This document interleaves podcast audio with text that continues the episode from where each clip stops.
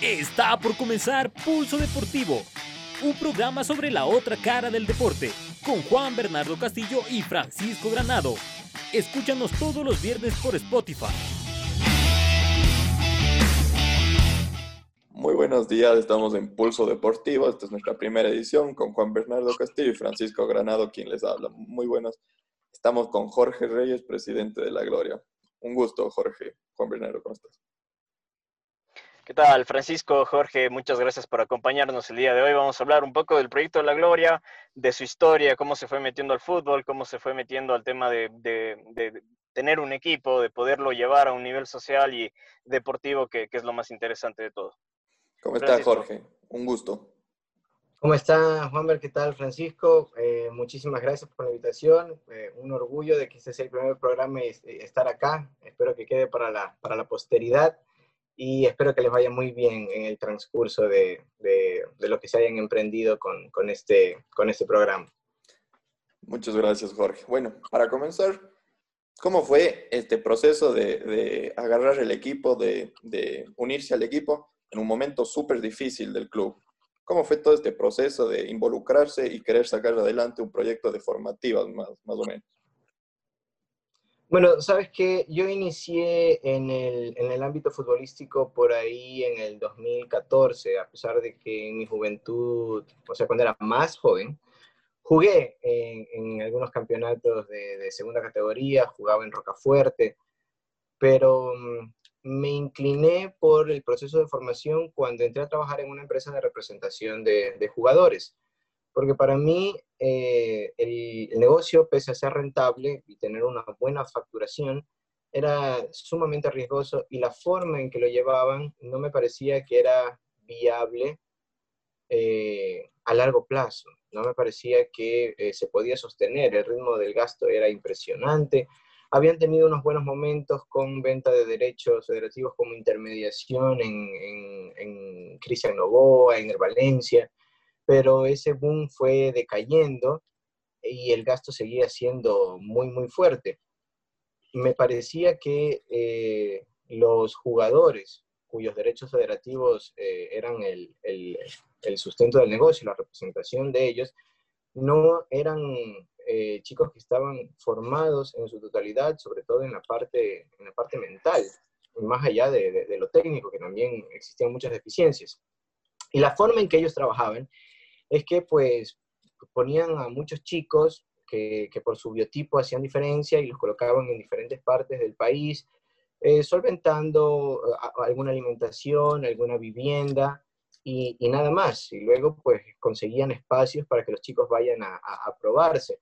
Pero no había pues eh, un sistema de, alimentación adecuado, no había un servicio médico que los esté atendiendo, o sea, el seguimiento era, era pobrísimo porque al final estás esperando que uno por sus propios medios salga y haga una, una diferencia. Uh, o sea, me parecía también un poco mercenario eh, la forma en que, en que se manejaba. Así que yo les propuse en su momento que, que teníamos que inclinarnos por el hecho de, de, de desarrollar profesionales y no estaban de acuerdo en una inversión de tan largo plazo porque necesitaban un retorno inmediato, ya tenían una serie de, de obligaciones. Eh, la forma en que se administraba el dinero, que fue el acuerdo inicial, no era la que, la que yo había propuesto inicialmente, así que me abrí. Decidí ya no, ya no participar de esta empresa y eh, pedí que algunos de los chicos que, estaban en formativas de 17, 18 años me dejaran llevarlos a Cuenca porque eh, consideraba que el Deportivo Cuenca era una buena plaza y no tenía un buen proceso de formación por ahí ellos podrían hacer diferencia y crearle un ingreso eh, importante al club. Cuando yo los llevé, eh, estuvieron viviendo conmigo más de un mes, estuvieron haciendo pruebas en el Deportivo Cuenca y cuando y cuando y cuando tocó el, el hecho de, ya eh, firmar contratos y lo demás, el contrato nos llegó, se firmó, pero nunca lo tuvimos de, nunca lo tuvimos de vuelta y me mandaban a hablar con uno, con otro. Por último, las personas encargadas en el Deportivo Cuenca lo que hicieron fue eh, tratar de cerrar los contratos de forma directa y, mm, vi que no era viable hacer un negocio tampoco por, ese lado. Traté de hacerlo con Gualaceo entonces y, sus formativas, pero tampoco, tampoco hubo la, la, respuesta, o sea, como que no entendían el, el proyecto, se hablaba de, de, precisamente hacer un, de, de hacer como, como algo que estaba eh, dirigido por ellos, en vez de buscar algo eh, en conjunto. Y me hablaban de que ellos tenían que poner el técnico, los jugadores, y que yo podía poner dos o tres. Esto no se habló con la directiva eh, actual. Había un intermediario, una persona, y aparte otra persona que, estaba, que iba a estar encargada de las formativas. Algún padre de familia me pregunta, no, pero y, mm, pero él juega en Gualaceo, ha estado jugando, y yo le digo, sí, pero quiero saber en los últimos años que Gualaceo ha estado en la primera vez, ¿cuántos jugadores ha puesto en la primera división? Porque ese es el resultado de un proceso de formativas. Si es que el resultado es cero, significa que no existe un proceso de formativas. Al final me pidieron dinero para que yo me haga cargo del proceso y dije que de ninguna manera, no, no, no lo iba a aceptar porque esa no era la idea. Habiendo ya iniciado la selección, de, chicos, había ya eh, conversado del proyecto con Juan Carlos Elías, habíamos hecho un contrato, porque mi idea era de que los chicos que vayan al Deportivo Cuenca entrenen de forma individual con, Juan Carlos Elías en sus deficiencias particulares, que a mi criterio son muchísimas en los chicos que, venían en esa época de un proceso de, formación. Y el entrenamiento con el club no basta porque generalmente el entrenamiento del club en una primera división ya tiene otro tipo de enfoque más que encargarse de las deficiencias particulares. Así que mi intención e-, era esa. Eh, después pasó eso, nos quedamos con lo de, con lo de formativos de tampoco se dio. Por lo tanto, ya tenía el técnico, tenía algunos chicos, habíamos visto algunos mayores, se podría decir en esa época, que eran sub-20, siempre se trató de buscar chicos sub-16, sub-17, eran lo que, lo que estábamos buscando. Y mm, dado que no teníamos otra opción, iniciamos con el, el, club, eh, el Club Social y Deportivo La Gloria, porque era el equipo que estaba más endeble en los últimos años dentro del campeonato provincial y a criterio mío era un club que iba a desaparecer precisamente por esa falta de, de, de, sustento, no solo económico, sino de, de, tener algo, algo detrás. Eh, no, había, no había socios, no había no había un, respaldo eh, económico y Hugo Barrera, que era el representante en esa época, ya estaba teniendo problemas por el año anterior, de los pagos que quedaron pendientes, etc. Así que llegamos a un acuerdo con, con, la dirigencia actual de ese momento y tomamos el club. Ahí fue que, arrancamos eh, ya en el 2017 con el primer campeonato. Jorge, eh, cuando hablamos de Gloria, y quizás la pregunta que le voy a hacer cae por su propio peso, pero eh, tienen una casa club. ¿Por qué la idea de hacer la casa club? ¿Por qué tener a todos los jugadores o la mayoría de ellos viviendo en un mismo lugar y dándoles todas las necesidades básicas para que ellos puedan despuntar en el fútbol? Bueno, pues es para convertirlos en, profesionales. Eh, es precisamente para tratar de cubrir todas estas aristas que, forman el profesionalismo eh, estoy hablando de, la alimentación, la atención médica, el, desarrollo físico, eh, el desarrollo intelectual, que es algo con lo que inició esto, es uno de los pilares fundamentales, porque al final la visión del club es crear agentes económicos, o sea, nosotros pensamos crear profesionales que vayan a hacer réplica en otros clubes de lo que han vivido aquí, de lo que han sentido aquí, de los valores que han podido palpar, que hoy en día se están dando cuenta que, son ciertos, son reales, son los que logran hacer una diferencia dentro de, los diferentes eh, proyectos o programas que puede haber a, nivel nacional en, formativas. Así que mm, hemos, hemos tratado pues de, invertir en, en, este desarrollo y los chicos que están comprometidos con nosotros pues eh, saben que, es duro y, yo entiendo que para ellos también en algún momento puede ser difícil, porque el Club Deportivo Gloria hoy en día te dice a qué hora tienes que dormir, a qué hora tienes que levantarte, a qué hora tienes que comer, a qué hora tienes que desayunar, a qué hora tienes que entrenar, a qué hora puedes salir, eh, a qué hora tienes que estudiar, eh, o sea, es, es todo, es un control total, a qué hora tienes que ir al gimnasio, a qué hora tienes que ir al fisioterapista, a qué hora tienes que ir al dentista, eh, es todo. Entonces, ellos han tenido que eh, hacerse la idea de que, el fútbol profesional es, es de esa manera y comienza en una etapa muy temprana de, de, sus vidas, porque de igual manera acaba en una edad muy temprana, en donde tienes todavía un sinfín de posibilidades de tener una vida estable y dedicarte a una actividad específica si es que has logrado tener las herramientas adecuadas al llegar a ese momento. Perfecto. Ahora le quería preguntar un poco también sobre la relevancia que ha tenido y la importancia que ha tenido eh, Juan Carlos Elías. ¿Qué tanto le ayudó al, club? Bueno, eh, me parece que todo el proyecto eh, gira en torno al profesional o a los profesionales que son parte de esta formación en la parte deportiva. Entonces, para, para, para mí, eh, uno de los pilares del proyecto, o, mejor dicho, en el análisis de, variables, eh, uno de los, de los, principales factores de riesgo es la falta de, formación, precisamente, y la falta de que en esa formación tengan una persona capacitada que lo haga.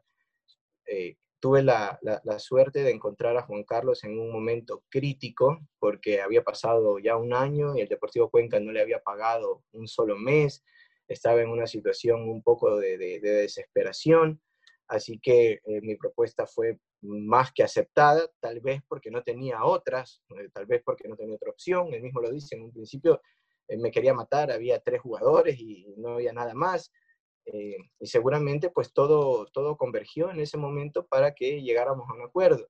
Sobre eso se inició y es la idea de él, o sea, la forma de juego, eh, el crear eh, o, fortalecer su sistema, lo que ha llevado al club a ser lo que, lo que es hoy en día. O sea, los chicos tuvieron la oportunidad de empezar a jugar cuando tenían 17 años de titulares y cometían los errores pues, que tienen que cometer. Y han ido avanzando en su proceso, ¿no? Los que tenían 20 ahora tienen 23, los que tenían 17 ahora tienen 20, los que tenían obviamente 16 tienen 19, pero siguen siendo esa base importante del club, es, es, donde, donde ellos ya han aprendido cómo, cómo mover el sistema, si es que se juega con línea de 3, si es que se le juega con, con línea de 4, eh, dónde tienen que ubicarse, cómo tienen que moverse, eso es algo que lleva tiempo, entonces eh, nosotros sabíamos que tenía que ser de, de esa manera, y si es que no tenemos la confianza en el técnico para que pueda hacer su trabajo, para que pueda desarrollar su idea, eh, creo que no estuviéramos donde estamos. Tenemos que darle la tranquilidad y la estabilidad. Por eso siempre repito que yo jamás he reclamado por un resultado, porque creo firmemente en, el, en el proyecto, en respetar el proceso y que en el largo plazo vamos nosotros a conseguir más victorias que derrotas.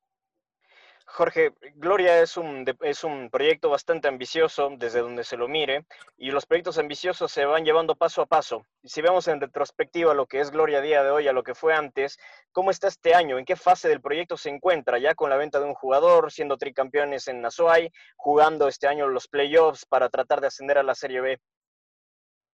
Bueno, nosotros en el año 2016, fines del 2016, cuando estábamos entrando al club y se armó ya la nueva dirigencia. En el año 2017 se presentó en AFA un proyecto de lo que sería el Club Deportivo Gloria. Dentro de ese proyecto estaba contemplado que para, para este año y parte del año anterior iniciaba ya la escuela de fútbol y la venta de derechos federativos y, económicos. Así que eh, estamos dentro de, de, de, esos tiempos, de los pasos. Por supuesto, el tema de la pandemia atrasó muchísimo por, por la complejidad ahora de, cerrar los auspicios publicitarios. Eh, eso fue, fue realmente algo muy difícil que si no hubiera sido por la venta precisamente de los derechos federativos de Michael eh, Caicedo al Independiente del Valle y ese pago que se recibió, eh, hubiera sido imposible sostenernos durante el periodo de, de, inactividad económica. Así que por ahí digo yo siempre que el proyecto tiene, tiene una luz, tiene, tiene, tiene sus ángeles que lo, que lo cuidan y, eso ha sido eh, constante y, parte de. Ahora, en retrospectiva, el equipo siempre ha logrado algo más. Nosotros iniciamos en el año 2017 la, la, participación en el campeonato provincial y me parece que quedamos sextos o séptimos. En el 2018 logramos el campeonato provincial y nos eliminamos en el primer cuadrangular zonal. En el año 2019 volvimos a conseguir el campeonato provincial y nos eliminamos en el cuadrangular semifinal.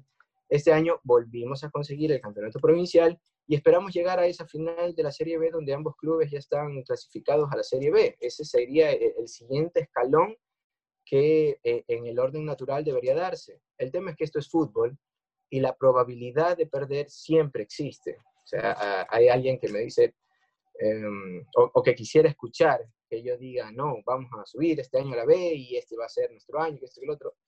Y sí, quisiéramos que se decía. Hemos hecho un trabajo para, para, para poder eh, lograrlo, pero al final la probabilidad de perder es algo latente, es algo que existe.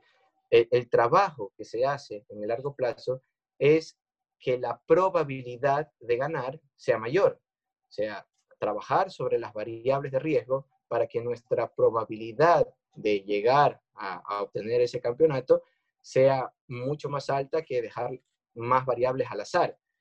En eso se basa el, el, proyecto, en eso se basa el conseguir este objetivo importante, que repito, no es el fin último, pero es un objetivo importante que se necesita conseguir para dar un mayor ingreso y una mayor estabilidad y un crecimiento más rápido a lo que es el Club Deportivo Gloria eh, en este momento. Jorge, usted nos habló bastante sobre eh, un choque de ideas, ya que ellos querían resultados inmediatos. ¿Cómo vivió usted eso? O sea, ¿cómo usted quería eh, difundir la idea de que es un proceso a largo plazo antes que resultados inmediatos? me parece que teníamos un buen ejemplo con el proyecto de Independiente del Valle. Entonces había por dónde, por dónde comenzar. Y cuando hacemos una comparación entre lo que es el fútbol nacional y el fútbol de otros países, eh, Argentina, Uruguay, Brasil, que son grandes potencias, vemos cómo se, cómo se trabaja en formativas. O sea, son cientos de categorías, cientos de clubes que están haciendo campeonatos, con chicos que comienzan a jugar a los 6 años y que tienen sus campeonatos a los 7, a los 8, a los 9, a los 10, a los 11. Tienes campeonatos de la sub-12, sub-13, sub-14, sub-15. No se van agrupando de dos en dos. O sea, es todo, toda, una, toda una infraestructura moviéndose para luego sacar profesionales. Eh, hoy en día creo que todas las, todos los campeonatos del mundo eh, tienen un jugador argentino eh, metido ahí precisamente por la cantidad de, formativas que, ellos tienen, ¿no? Y cómo inician desde, etapas muy tempranas. Así que por acá había que, hacer eso, había que, cambiar las bases. Y, todavía estábamos lejos, porque nosotros iniciamos con chicos de 14 años, 15 años, quisiéramos comenzar con chicos de 6, 7 años. Esa es la idea de, abrir ahora la escuela de fútbol. Eh, que de hecho ya está funcionando, estamos en el cuartel Calderón, hemos tenido una muy buena aceptación de, de, los chicos que están llegando a inscribirse día a día, y, mm, y por ahí es donde, donde creo yo que, que hay que hacer el cambio.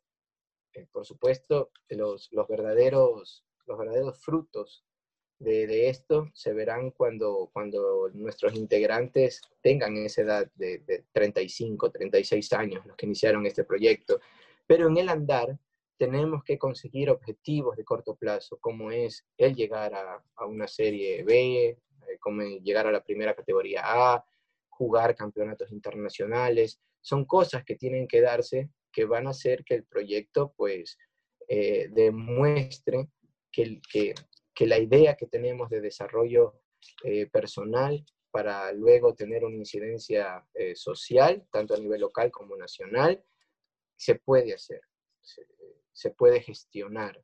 Eh, hay, hay, las formas si es, que, si existe la voluntad. Jorge, una última de mi parte. Durante todo este tiempo seguramente hay muchas vivencias, muchas historias que usted recuerda de lo que ha sido este camino, pero le quiero preguntar por alguna en particular. Cuéntenos una anécdota, la que más recuerda, la que con más cariño recuerda de este tiempo en Gloria y de lo que ha sido todo este proyecto. Bueno, lo que pasa es que e, es, durísimo. Mm, eh, o sea, hay, hay, hay tantas alegrías y tantas tristezas que, que, te, que, te, van dejando el proyecto. eh, las cosas que más duelen es cuando los chicos se van porque simplemente no quieren estudiar, porque piensan que no es importante. Hemos perdido grandes valores que, pienso que hubieran tenido un, futuro mucho, mucho mayor con, si se hubieran quedado con nosotros, sin embargo, eh, ahora no están. Eh, y las alegrías, pues, es, es, tener a, este, a, este, grupo que, que, también llega desde abajo. Creo que eso es lo, lo, lo más bonito y que lo comentaba hace poco con, con, Juan, o sea, los chicos que en este rato van teniendo 16, 17, que ya comenzaron, ellos sí, a los 13, 14, eh, a diferencia de los que están ahorita jugando el campeonato de, eh, provincial, que comenzaron a los 17, 16. Estos comenzaron a los 14, por ahí a los 13, eh, en, este rato están cumpliendo 17, 18. realmente el grupo piensa diferente. La forma ya, ya, no es tan desgastante como fue con el primer grupo de enseñarles todo. Eh, al inicio nosotros tuvimos, eh, en el año 2017, en los primeros siete partidos tuvimos siete expulsados. O sea, se expulsaba un chico en cada partido por un cabezazo, por escupir al árbitro, por, por entrar con el codo, por tirar una plancha. O sea, era, era difícil. Eso hoy en día no se da. Y si es que nosotros hubiéramos tenido que jugar el campeonato provincial con los chicos sub-17, sub-18, creo que de todos modos hubiéramos eh, salido campeones. Si es que nosotros necesitáramos en este momento vender los derechos federativos de esos chicos, estoy seguro que quedan en cualquier equipo eh, eh, a, nivel, a nivel nacional. Hemos, hemos ganado muchísimo y esa es una alegría inmensa. El hecho de que a los chicos que se graduaron este año eh, nos pregunten, bueno, ¿y, ahora, ¿y ahora qué sigue? ¿Qué, qué carreras tenemos? ¿Qué podemos hacer en la universidad? El tema de la pandemia eh, motivó mucho a la oferta eh, online de, ciertas carreras y estamos trabajando en eso para poder conseguir los convenios. esas ganas de querer superarse, creo que es lo mejor. Muchas gracias, Jorge. Así estamos concluyendo ya el primer programa, pero le agradecemos muchísimo por, por haber aceptado la invitación y esperemos que el club siga adelante como ya lo está haciendo. Muchísimas gracias. Jorge, muchas gracias. No, muchísimas gracias a ustedes y como dije al inicio, pues les deseo, les deseo todo, todo el éxito y toda la, la suerte del mundo para que el programa salga adelante. Gracias, Jorge. Un abrazo. Esto fue Pulso Deportivo con Francisco Granado y Juan Bernardo Castillo. No olvides escucharnos todos los viernes por Spotify.